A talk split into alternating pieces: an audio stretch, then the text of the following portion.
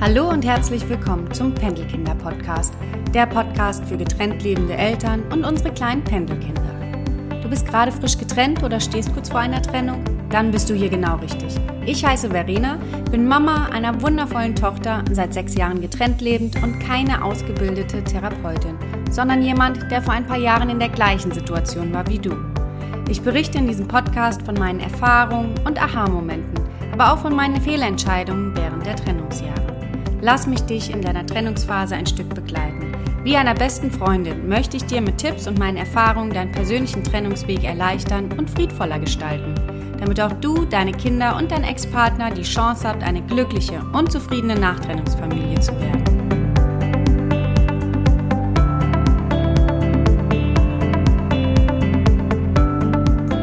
Hallo und schön, dass du da bist zum Panel Kinder Podcast, der Podcast für getrennt lebende Eltern.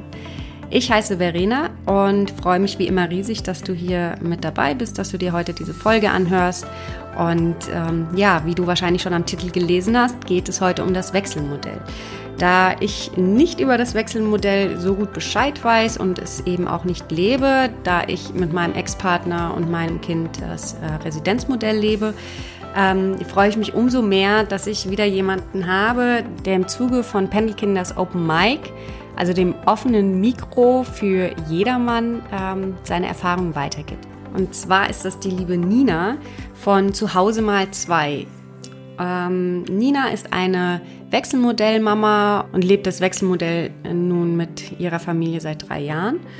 Und seit kurzem hat sie angefangen, über ihre Erfahrungen zu sprechen. Das macht sie auf ihrem Blog äh, zuhause-mal-2.de und bei Instagram zuhause mal 2. Da findet ihr Nina.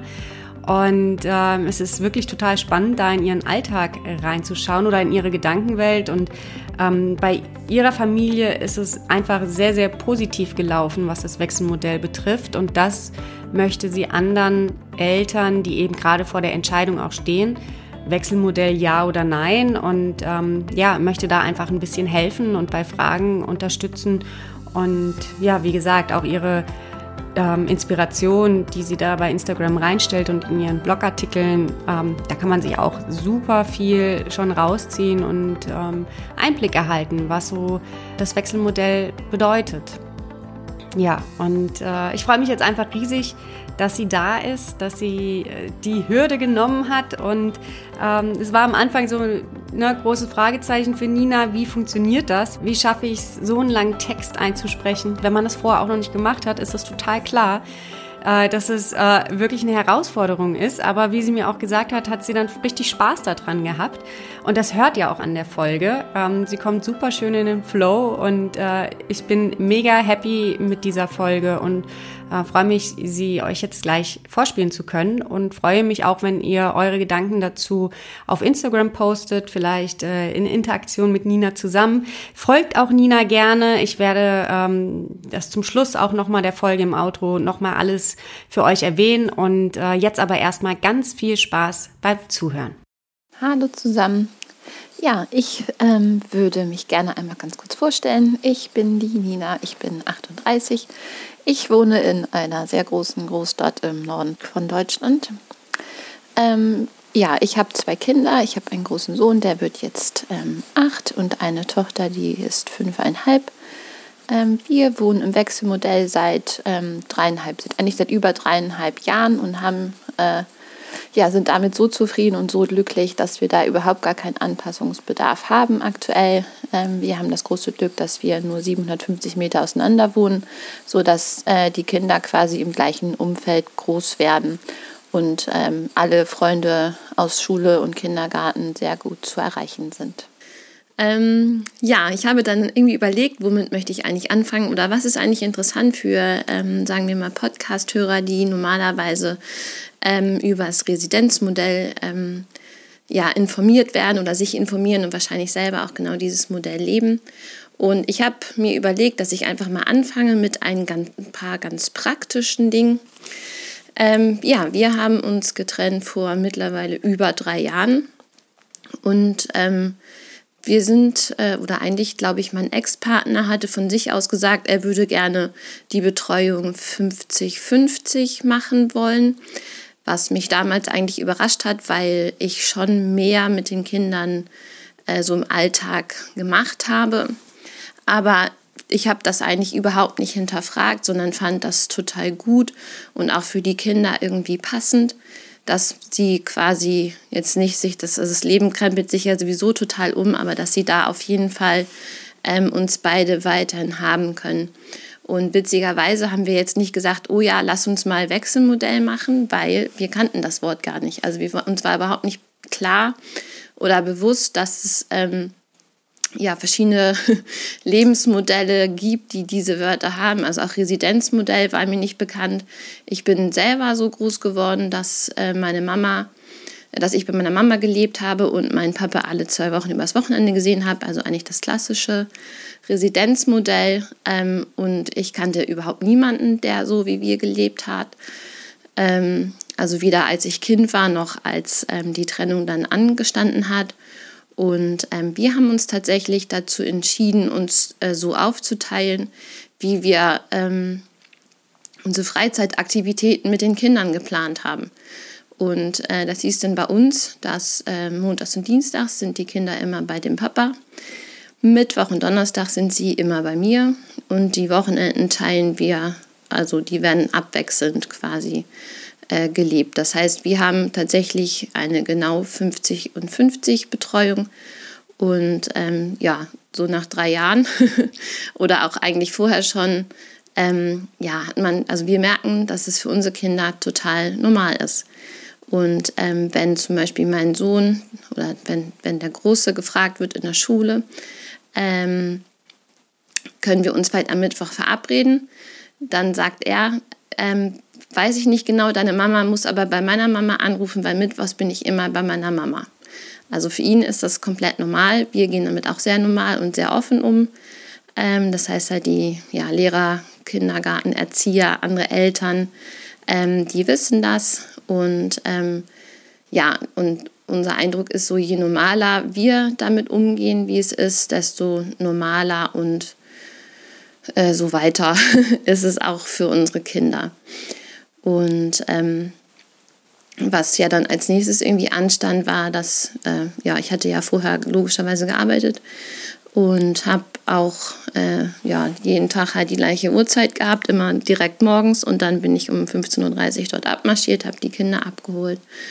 Und ähm, ja, das Problem, oder was heißt Problem, aber das ging ja dann nicht mehr, weil ich ja nicht mehr früh morgens zur Arbeit gehen konnte, weil ich ja dann morgens selber die Kinder weggebracht habe.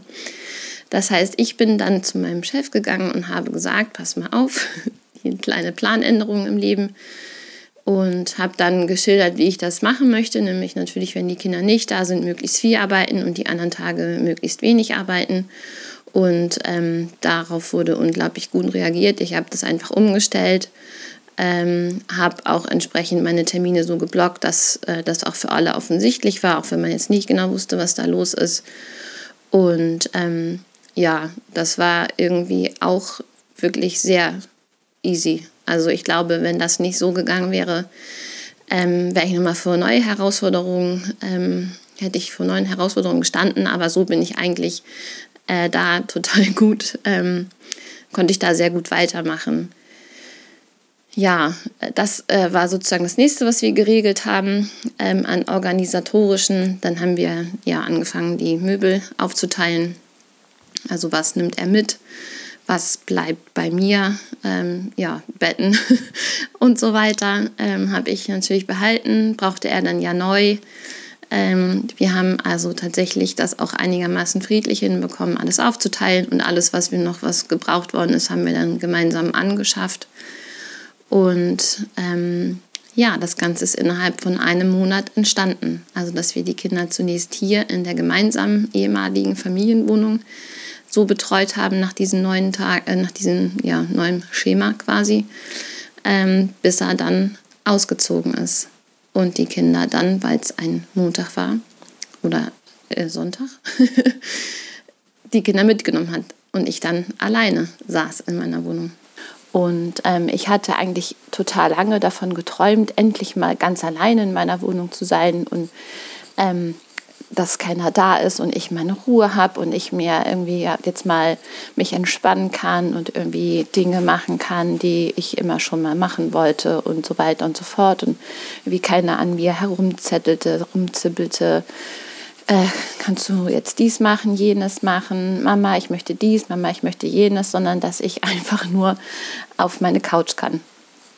Und ähm, jetzt hatte ich das und ähm, ja, das alles, was ich mir erwartet hatte und erträumt hatte, kam halt natürlich gar nicht, sondern ich saß da und hatte irgendwie das Gefühl, mit Volker Racho gezeigt zu bekommen, was ich alles nicht mehr habe. Nämlich keine Familie, meine Kinder nicht da. Und ähm, ich fühlte mich äh, ja unendlich traurig und super einsam. Und ähm, das hat sich eigentlich auch eine ganze Zeit lang ähm, ja, wäre das, glaube ich, so weitergegangen. Meine Kompensation bestand dann darin, mir halt alle freien Minuten komplett zu voll zu planen mit tausend Sachen. Ich habe dann am Wochenende zum Teil vier Verabredungen nacheinander gehabt, also wirklich zum Frühstück, zum Mittag, zum Spaziergang und abends nochmal. Ähm, ja, so rückblickend wahrscheinlich, damit ich das einfach nicht so spüren muss, dass ähm, ja, meine Kinder nicht mehr da sind, dass das Familienleben, was ich mal wollte, dass es das jetzt einfach nicht mehr gibt. Und ähm, ja, natürlich war mir irgendwie klar, dass ich das auf Dauer so nicht leben kann und ähm, dass ich äh, ja natürlich da auch irgendwie ran muss, dass ich mich damit auseinandersetzen muss. Und ich habe mir dann später auch nochmal so eine Art, ja, so ein Coaching oder so einen Coach gesucht, also nicht jetzt eine Therapie irgendwie, ähm, um auch da nochmal so für mich rauszufinden, ähm, wie ich damit besser umgehen kann. Und wie ich irgendwie dieses Gefühl, dass ähm, ich muss dauernd was machen, irgendwie besser in den Griff bekommen kann. Das ähm, ja, es gelingt mir halt mal mehr, mal weniger gut. Ähm, genau, ich habe aber, das hört sich jetzt vielleicht nicht so an, aber also ne, das erste Jahr war, würde ich sagen, schon ziemlich schwierig und ähm, auch weil wir natürlich noch nicht gesettelt waren, die Kinder auch noch sehr klein waren, die waren zwei und vier. Ähm, aber so mit zunehmender Dauer habe ich eigentlich schon gespürt, einfach weil es den Kindern so gut geht damit, ähm, dass das wirklich das Richtige ist und dass das für die Kinder so, das, äh, so ist oder so gut ist, wie es ist. Und ähm, ich hatte den Eindruck bekommen, dass ich da auch einfach immer, also dass ich da viel besser hinterstehen kann. Eben weil ich merke, dass es ihnen an nichts fehlt, ähm, und dass es eigentlich wirklich mein Problem ist, meine Sorgen und meine Gefühle irgendwie ähm, für mich selber zu sortieren. Und ich muss, dass ich für mich äh, mich selber besser irgendwie aufstellen muss, statt zu sagen, wenn die Kinder wieder da sind, ist irgendwie alles in Ordnung. Halt eher zu gucken, wie kann ich denn jetzt diese Zeit für mich halt auch irgendwie konstruktiv und sinnvoll nutzen. Ähm, und dazu gehörte ja, dazu gehörte für mich halt mir auch ein ganz normales Leben wieder aufzubauen, weil man ist ja dann doch eigentlich, finde ich zumindest als Mutter oft in diesem, ähm, ja, ich bin halt die Mutter von und nicht ich bin Nina und ich habe auch noch 20 andere Hobbys oder andere Dinge, die mich irgendwie beschäftigen und die mich ausmachen. Und ähm, das hat mir tatsächlich sehr geholfen, ähm, ja, dieses Lebensmodell auch nach außen zu vertreten, weil ich selber nicht mehr dieses Gefühl hatte, ich, hab, ich bestehe nur aus Verlust, sondern ähm, ich habe ein total bereichern, bereicherndes Leben und ich habe viele Dinge, die ich tun kann, die mir Spaß machen. Ähm, ich bin aber eben auch Mutter und bin natürlich für meine Kinder da, wenn sie dann bei mir sind. Und ähm, das hat mir ja halt auch viel dabei geholfen, ähm, ja auch mit anderen Menschen umzugehen, die vielleicht dann noch nicht so verständnisvoll reagiert haben ähm, ich habe dann gerne sowas äh, gehört wie, also ja, das könnte ich ja nun gar nicht, die Kinder nicht zu sehen. Ähm, also wie schaffst du das nur? Oder ähm, ja, auch sehr gerne gehört, also die Kinder gehören ja zu ihrer Mutter, das, was du da machst, ist doch total egoistisch. Oder ähm, was tut ihr euren Kindern da eigentlich an mit diesem ständigen Wechseln? Ähm, möchtest du auch gern alle zwei Tage woanders wohnen? Ähm, und solche Dinge. Also da auch für mich ähm, mich nicht angegriffen fühlen, sondern das erklären zu können, sofern mein Gegenüber da überhaupt an einer Erklärung ähm, interessiert war. Weil ich glaube, manche sagen das auch einfach nur so ähm, oder sind eh schon fertig in ihrer Entscheidungsfindung, dass sie das irgendwie total beknackt finden, was wir da machen. Und ähm, im gleichen Zuge, wie ich gelernt habe, mich da besser ähm, zu, ja, mich da richtig zu positionieren, ähm, haben auch dann viel, also, also gab es viele positive Rückmeldungen auch von anderen Eltern, ähm, aber auch eben in Schule und Kindergarten. Weil natürlich haben wir auch da regelmäßig Gespräche gehabt und auch gesucht, um, ja, um uns auch von dort nochmal ähm, die Rückmeldung geben zu lassen, wie unsere Kinder sich dort, ja, wie sie dort sind oder wie sie dort wahrgenommen werden, ob man das Gefühl hat, ähm, dass es ihnen irgendwie doch nicht so gut geht, wie wir das wahrnehmen. Also einfach dann nochmal immer eine, eine weitere Meinung eingeholt, um sonst auch nochmal das Modell anzupassen. Und ähm, da kam immer die Rückmeldung, es ist alles total super, die Kinder sind offen, die Kinder sind ähm, ganz klar, die können das ganz klar auch sagen, die auch schon erzählt, ähm, mit dem irgendwie, ja, da sagt der Große halt, nee, da kann ich nicht, da bin ich bei Mama oder wenn wir uns verabreden, dann musst du da bitte bei meinem Papa anrufen, weil an dem Tag bin ich dann, oder das ist das Papa-Wochenende und ähm, das, ja, es war immer sehr, sehr positiv, was wir da so ähm, zurückgespiegelt bekommen haben, was natürlich dann auch wiederum dazu geführt hat, dass wir uns eben sicherer ähm, waren und wurden.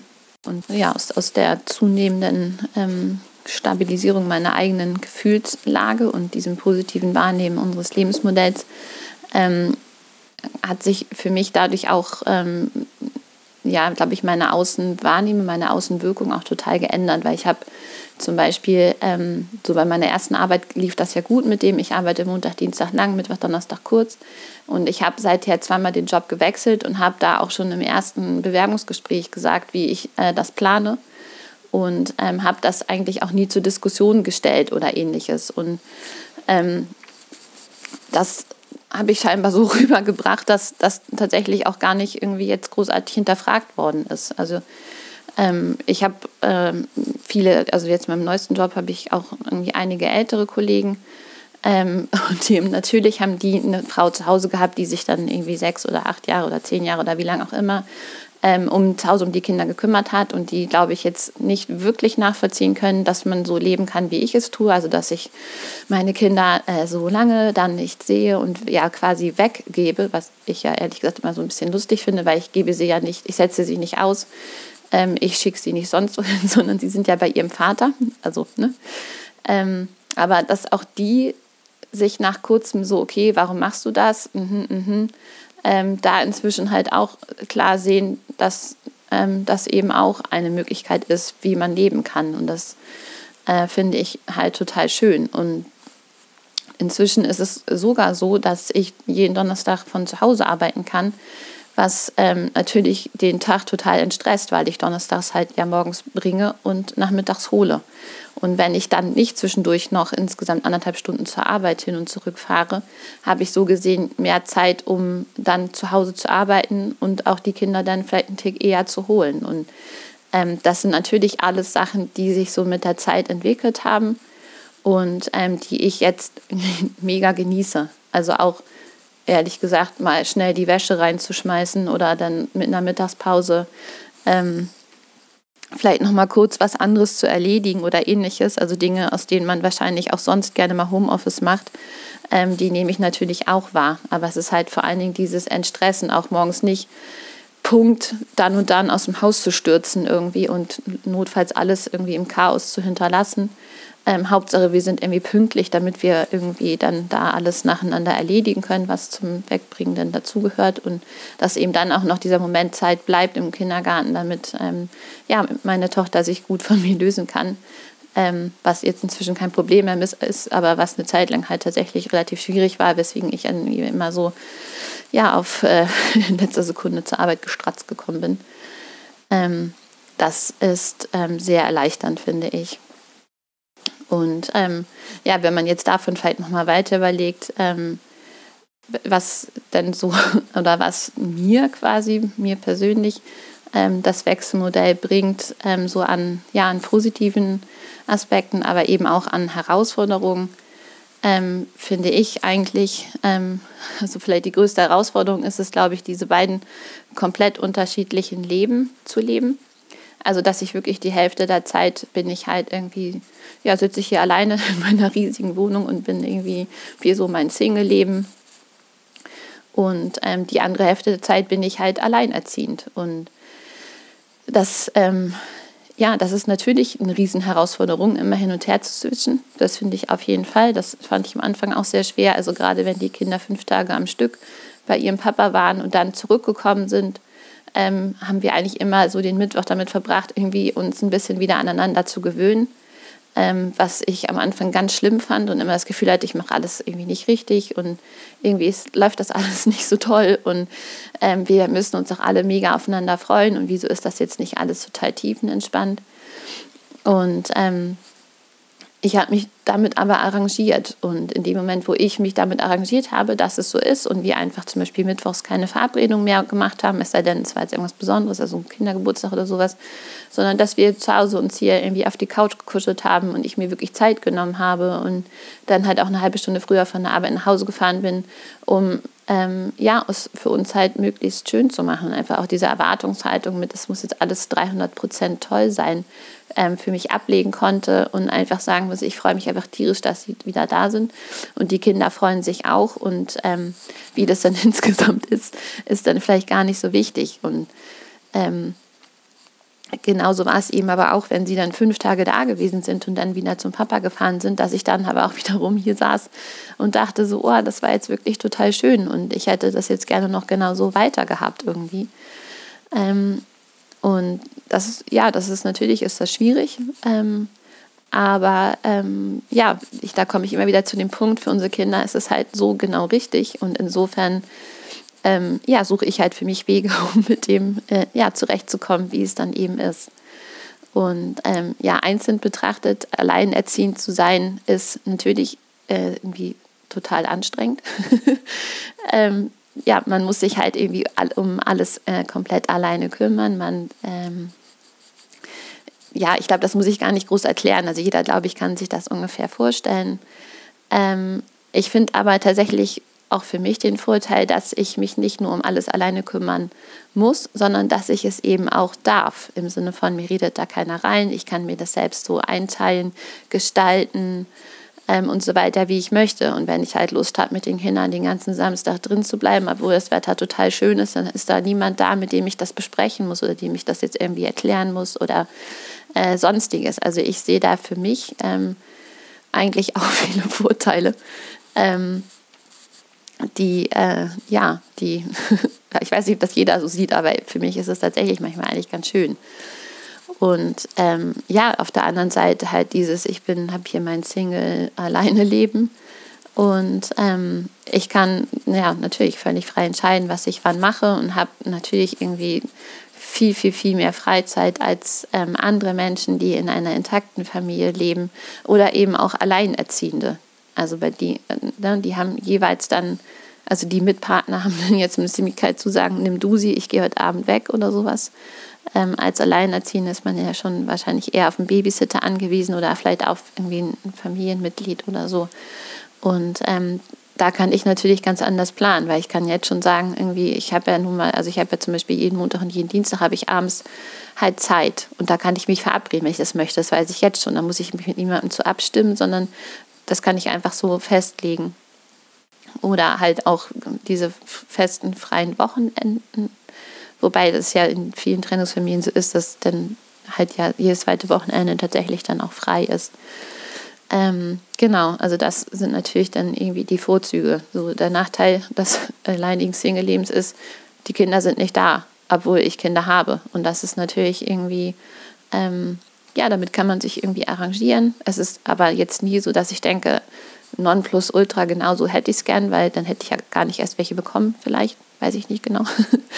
Ähm, aber das würde ich sagen, sind so für mich die positiven Aspekte ja, und Herausforderungen, die sich da jetzt jeweils so ergeben. Also zum einen dieses Hin- und Her-Switchen, ähm, naja, und dann die jeweiligen ähm, für den Part alleinerziehend und den Part Single. Ja, ich werde manchmal gefragt, ähm, was denn so aus meiner Sicht die ähm, Grundvoraussetzungen sind, damit ähm, dieses Modell so funktioniert. Und ähm, Finde ich tatsächlich gar nicht so einfach zu beschreiben. Aber was halt auf jeden Fall gegeben sein sollte, ist, dass ähm, die Trennung klar vollzogen worden ist und klar ausgesprochen worden ist.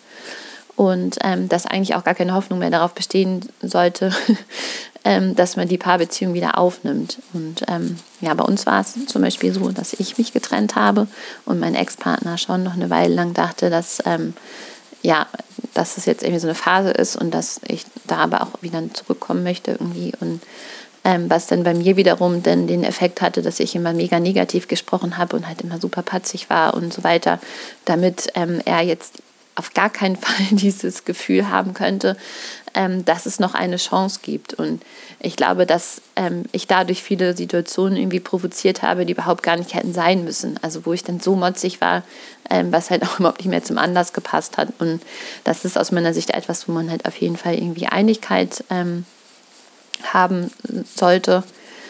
Ähm, und was halt, glaube ich, vielleicht sogar das Hauptding ist, dass man ähm, die Fähigkeit haben muss, dass man die Kinder und das Wohlergehen der Kinder in den Fokus stellt und ähm, nicht das eigene Ego. Und das klingt irgendwie einfach oder auch ganz, ganz schwierig. Das weiß ich gar nicht. Ich finde das mal so, mal so. Ähm, aber es geht halt eben nicht darum zu sagen, mein ähm, Ex-Partner ist so ein Arsch, weil er hat X und Y gemacht und deswegen kann er kein, deswegen darf er die Kinder nicht sehen oder deswegen kann er kein guter Vater sein oder ähnliches. Ähm, sondern es geht darum, für die, so, was ist für die Kinder am besten? Ist es für die Kinder am besten, ähm, ihre Eltern beide zu gleichen Teilen zu sehen? Ähm, das muss man irgendwie können. Also diesen Fokus ähm, auf, den, auf die Kinder zu stellen, auf, die, auf das Wohlergehen der Kinder und ähm, seine eigenen Befindlichkeiten da wirklich ein Stück weit zurückzustellen. Das geht ja auch später dann rum, wenn man ähm, so lebt, dass man den anderen irgendwie ja, den anderen machen lässt, in dem Vertrauen, dass er das schon ja, so richtig machen wird, wie er es halt meint, auch wenn man selbst vielleicht nicht unbedingt nachvollziehen kann, warum er jetzt welche Regeln hat oder ja, so ist es bei uns, ähm, dass ich halt finde, dass er unglaublich viele Regeln hat. Das wäre mir persönlich viel zu anstrengend. Ähm, das ist aber nicht, mein, das ist nicht meine Angelegenheit, weil es ist sein Leben mit den Kindern. Und da mische ich mich nicht ein. Genauso wie ich auch natürlich nicht möchte, dass er sozusagen hinterfragt, warum ich dann in diesem Fall vielleicht so wenig Regeln habe oder ob ich dann meine, dass das jetzt eine gute Idee ist und so weiter. Und ähm, also im Sinne von, äh, nur weil er es anders macht als ich, ist es nicht automatisch schlechter. ähm, das finde ich eigentlich ganz wichtig, dass man da diesen Perspektivwechsel für sich halt auch hinbekommt. Und ähm, ja, ansonsten finde ich tatsächlich noch sehr wichtig oder für uns sehr praktisch, ähm, dass wir wohnlich so nah beieinander sind. Ähm, wir wohnen halt in, der, in einer Großstadt und wir wohnen ja sehr nah beieinander und haben, hätten auch gar kein Auto. Und das würde ich mir andererseits sonst sehr schwer vorstellen, wenn einer von beiden dann morgens da stundenlang mit den öffentlichen Verkehrsmitteln oder sowas von A nach B zur Schule, zum Kindergarten gondeln muss. Ähm, das glaube ich schon, dass das irgendwie noch eine zusätzliche Herausforderung ist, die ja dann auch so, ein zeitliches, so eine zeitliche Komponente hat. Ähm, Genau, und ich glaube, grundsätzlich ähm, ist es halt ja wichtig oder eine weitere wichtige Voraussetzung, dass man in der Lage ist, ähm, die Paarebene tatsächlich zu beenden und eben nur noch diese Elternebene hat. Und ähm, ja, wie das jetzt am besten gelingt, ist, glaube ich, sehr davon abhängig, wie die eigentliche Beziehung gewesen ist. Also wichtig ist natürlich, dass man sämtliche Paarthemen, Trennungsthemen und so weiter außen vor lässt. Die sind einfach dann nicht mehr relevant, die sollten dann auch nicht mehr ausgegraben werden. Und es sollte nicht so was wie, aber damals hast du ja immer schon und du bist ja sowieso so doof, weil früher hast du ja auch immer was auch immer gemacht. Ähm, sondern das sind dann die Themen, die in die, also die man möglicherweise dann nochmal extern aufarbeiten sollte ähm, die aber für, die, für das gemeinsame Elternsein eigentlich keine Rolle mehr spielen dürfen. Und ähm, ja, so wie ich es eben gesagt habe, ne, nur weil ja meinetwegen mein Ex-Partner mich betrogen hat oder mich halt, ähm, keine Ahnung, sitzen gelassen hat oder ähm, was auch immer, irgendwie sich einfach echt aufgeführt hat wie ein Vollidiot, ähm, heißt das nicht, dass er deswegen automatisch ein schlechter Vater ist und dass ich deswegen natürlich dafür sorgen muss, dass er möglichst wenig Umgang mit den Kindern hat. Und ähm, ich glaube, wenn man das sozusagen so nicht hinbekommt, das eine vom anderen zu trennen, äh, dass es auf jeden Fall eine gute Idee ist, da sich auch wirklich extern beraten zu lassen oder ähm, ja, da auf jeden Fall nochmal reinzugehen, also ob man das jetzt mit dem Ex-Partner zusammen machen muss oder nicht, ja, weiß ich nicht, würde ich jetzt glaube ich nicht machen, aber wenn man sozusagen spürt, dass man selber so verletzt ist, dass man den anderen gar nicht mehr so wahrnehmen kann, als das ist der Vater meiner Kinder und der ist zwar mit mir, also als Partner ungeeignet, ähm, aber nicht als Vater, wenn man das nicht wirklich hinbekommt, ähm, finde ich es total wichtig, sich da möglicherweise auch therapeutische Hilfe zu suchen oder einen Coach oder ähm, eine Gruppe oder ähnliches. Ähm, Wobei das, glaube ich, auch ähm, nicht nur im Wechselmodell, sondern vielleicht grundsätzlich irgendwie eine gute Idee sein sollte. Ja, und ich glaube, damit habe ich ähm, ja hoffentlich einen guten Einblick ähm, geben können, ähm, ja, wie sich das bei uns so konkret abgespielt hat, was ich meine, was aber auch ähm, allgemeine Themen sein könnten. Ähm, ja, ihr findet mich, wenn jemand Lust hat, mehr über mich und meine Familie zu erfahren, ähm, findet ihr mich unter Zuhause mal zwei bei Instagram.